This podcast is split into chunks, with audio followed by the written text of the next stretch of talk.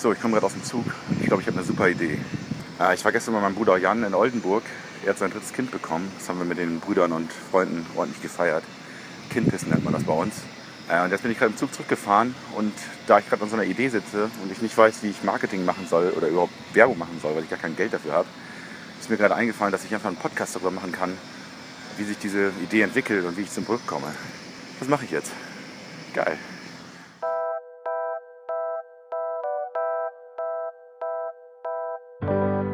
Willkommen bei Mayborg, der Podcast. Mein Name ist Simon Mayborg und ich möchte Korn wieder salonfähig machen. Wie, das erzähle ich in diesem Podcast. Wer Lust hat, mir zu schreiben, egal ob Fragen, Anregungen oder Kritik, erreicht mich per E-Mail über moin.myborg.co oder über unsere Facebook-Seite. Mayborg.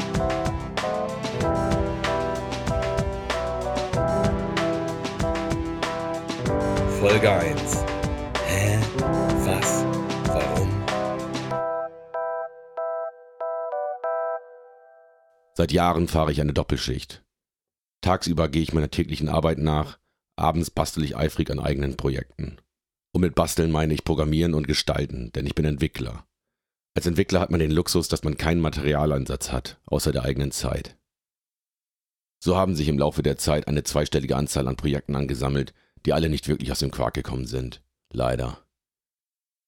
Auf eine Webseite für virtuelle Touren folgte eine Notwehr-App, eine Art Chatroulette mit Bildern, ein Analysetool für soziale Netzwerke, ein Ebay für Schweine, eine App für Millionäre, eine für Klogkunst, eine zum Klatschen. Zuletzt computergestütztes Pferdewetten in Australien.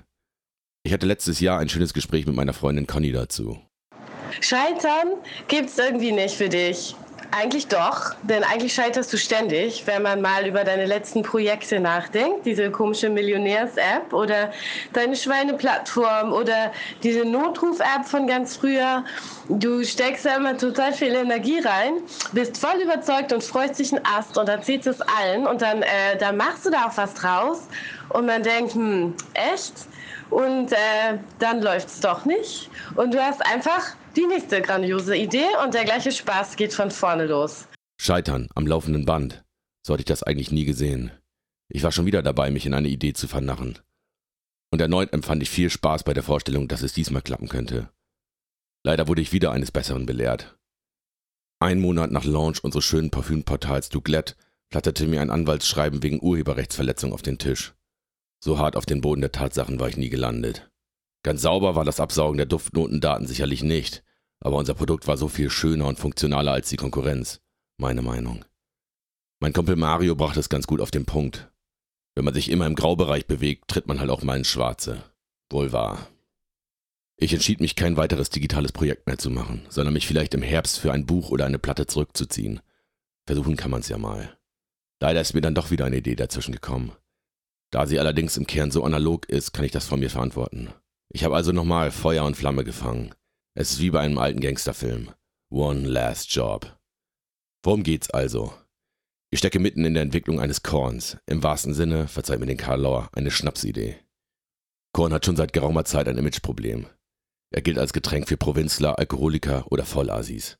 Das mag sogar in vielen Fällen so stimmen. Auf Gedeih und Verderb muss das natürlich nicht so bleiben. In meiner Jugend wurde eifrig Farko, also Fanta Korn, hieß bei uns damals Arbeiter oder KGB und Spezi getrunken. Spezi, das ist bei uns Cola und Korn. Ich komme aus dem Oldenburger Münsterland, aus dem beschaulichen Dorf Lindern im Landkreis Kloppenburg, im Norden und Westen vom Emsland umschlossen. Also Provinz, da haben wir es wieder. In jenem Emsland befindet sich rund 20 Kilometer entfernt die Stadt Haselünne, die mit gleich drei großen Brennereien aufwarten kann. Die weit bekannte Bärenzenbrennerei, knackiger Spaß im Glas, ihr wisst schon, Familie Rosche und Heid. Diese Nähe zum Korn gibt wohl den Ausschlag, warum Korn in meiner Heimat einen sehr viel höheren Stellenwert im Alkoholausschank genießt als in meiner aktuellen Heimat Hamburg. Mit dem Schnapsglas um den Hals gebunden, wird zu so manchen Anlässen immer gern einer ausgeschenkt. In Hamburger Bars hingegen ist Korn mittlerweile weitestgehend verschwunden. Sicherlich in der Eckkneipe oder den etwas härteren Läden findet man ihn noch, aber nicht in den gängigen Bars junger Leute. Hier trinken die Leute Gin Tonic, Moskau Mule, Pimps Cup. Als Schotzen, Jägermeister, Haselnusslikör oder Tarifa. Alle schöne Drinks, keine Frage, doch warum findet sich hier kein Getränk auf Kornbasis? Nahe Hamburg liegt Bad Oldesloe, ebenso eine große Kornhochburg. Bei dem ganzen Trend hin zu regionalen Produkten in den letzten Jahren liegt es doch nahe, dieses Kulturgut aus der Nachbarschaft wieder hinter die Theken der Stadt zu stellen. Gin hatte gerade sein Revival und die Leute scheinen dem Konsum von Helbing nachzuurteilen, wieder bereit zu sein für Getränke, die man normalerweise in Opas Schränkchen vermuten würde. Also die äußeren Umstände scheinen günstig zu sein, aber noch was treibt mich an. Hamburg ist nicht weit weg der Heimat, mit der ich sehr schöne Jahre verbinde. Ich komme aus einer großen Familie, habe fünf Brüder und hatte eine super Kindheit und Jugend. Heute bin ich 34 und blicke nostalgisch mit ein wenig Wehmut zurück. Die vergangenen Jahre haben am Verbund zur Familie und der Heimat ordentlich genagt. Brüder gründen Familien, bekommen Kinder, man selbst vernetzt sich immer weiter in die Stadt. In der Heimat bin ich lediglich drei bis viermal im Jahr. Das ist schade, aber wahrscheinlich der Lauf der Dinge. Am Vorabend des Schaltjahrs 2016, dem Geburtstag meines Bruders Jochen, ich war wieder mal nicht dabei, hatte ich dann die zündende Idee. Wenn ich wirklich einen Korn herausbringen würde, könnte ich mich damit von meiner Familie und der Jugend verneigen und ihr ein Denkmal setzen. Deshalb nenne ich ihn jetzt einfach Maiborg. Ist sowieso ein guter Schnapsname, kann gar nicht genau sagen warum. Mir gefällt auf jeden Fall diese Nostalgie-Schnapskopplung sehr gut. Ich sehe mich schon mit besagten Jochen an der Theke sitzen und Maiborg trinken. Er legt betrunken seinen Arm um mich und ruft mir irgendwas zu wie Mann, ich liebe dich. Warum erzähle ich das jetzt alles, mag sich der eine oder andere fragen. Nun ja, als ich die Idee durchdachte, ist mir aufgefallen, dass ich budgettechnisch nicht wirklich optimal aufgestellt bin. Es reicht zur Produktion der ersten Charge Flaschen, aber leider nicht dafür, groß ins Marketing zu gehen. Da kam mir die Idee zu diesem Podcast. Vielleicht schaffe ich es, die Reise von einer vagen Idee hin bis zum fertigen Produkt so interessant aufzubereiten, dass Menschen sich das anhören.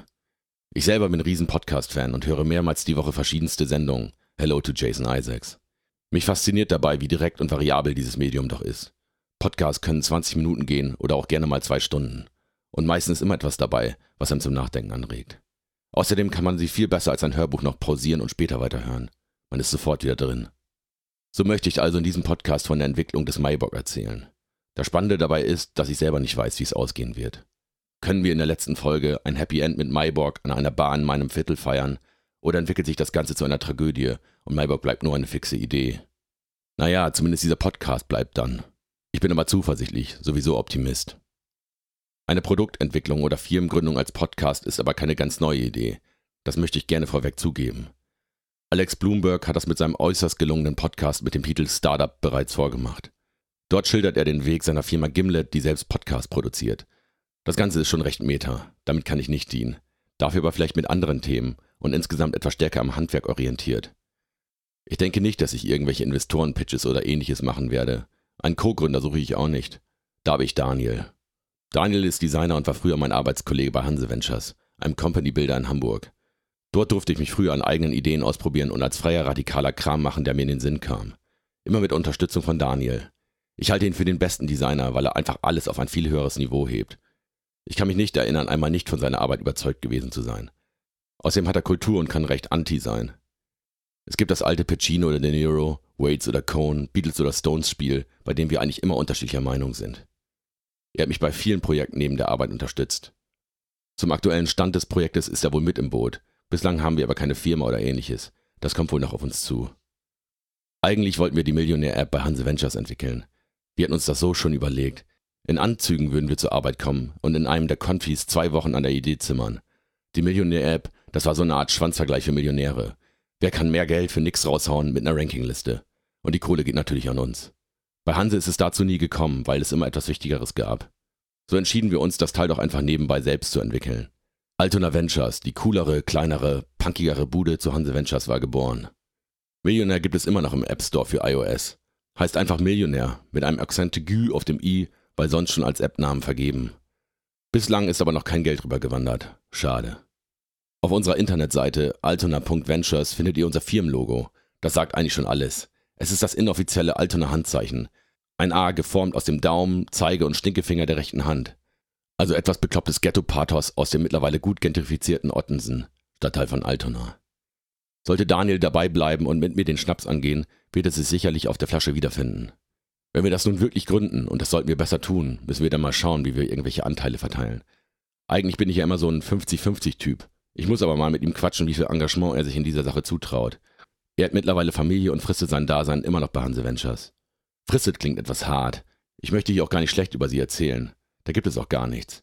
Hey, sie haben mich drei Jahre lang Quatsch machen lassen, wie die Entwicklung eines Rockstar- und Actionheldenquartetts. Die Gründung muss wohl sein. Das besagte Anwaltsschreiben am Anfang des Podcasts ging leider direkt an mich als Person, ohne Rechtsschutzversicherung. Da ging ganz schön das Flattern los. Aber zum Glück konnten wir das dann doch mit einer Zahlung von rund 2000 Flocken beruhigen. Lehrgeld, Lehrgeld. Ansonsten gründe ich halt eine Maiburg UG und wir packen das schöne A trotzdem auf die Flasche. Scheiß der Hund drauf. Vielleicht sollte ich auch noch ein, zwei Sätze zu meiner Person sagen. Ich bin Simon Maiborg, 34 und arbeite hauptberuflich als technischer Leiter am Greenhouse.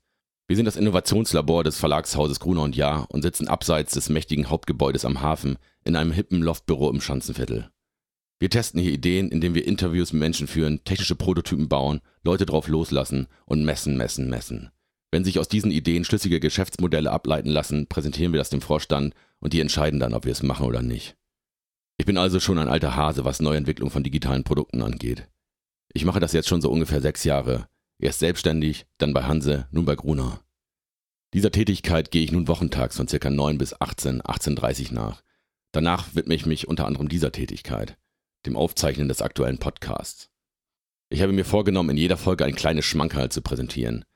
Zur Folge 1 starte ich mal mit meinem beschaulichen Studio. Liegt ja sehr nahe. Ihr könnt es auf Facebook oder auf mybock.co sehen. Es ist ein winziger Raum, ein bis zwei Quadratmeter schätze ich mal. Gefüllt mit einem Billigregal mit allerlei Krams drin einem Staubsauger und anderen Putzutensilien. Vor mir steht ein Stativ, auf dem ein kleiner Olympus Audiorekorder sitzt, davor noch ein Popschutz. Ob der was bringt, weiß ich nicht wirklich. Gibt den Ganzen aber einen gewissen Anstrich von Professionalität oder Lächerlichkeit, liegt ja beides eng beieinander. Dieser kleine Raum ist wirklich ein Geschenk. Der ganze Kram drin schluckt gut was weg, so schallt es kaum. Und Licht hat er. Die Audioqualität, die ich hieraus bekomme, ist wirklich beachtlich. Ich hasse selber, wenn Podcasts im Ohr kratzen. Ich habe mir vorgenommen, neue Folgen dieses Podcasts wöchentlich, immer mittwochs früh zu veröffentlichen. Dabei wird die erzählte Zeit aus Verdichtungsgründen aber nicht synchron mit der echten Zeit laufen. Ich produziere zeitlich gesehen also etwas vor und versuche zum Ende das Leben einzuholen.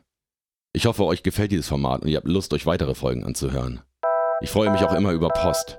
Meldet euch einfach per E-Mail über moin.myborg.co oder über unsere Facebook-Seite myborg. Bis zur nächsten Woche, dann wird es zum ersten Mal richtig substanziell. Tschüss.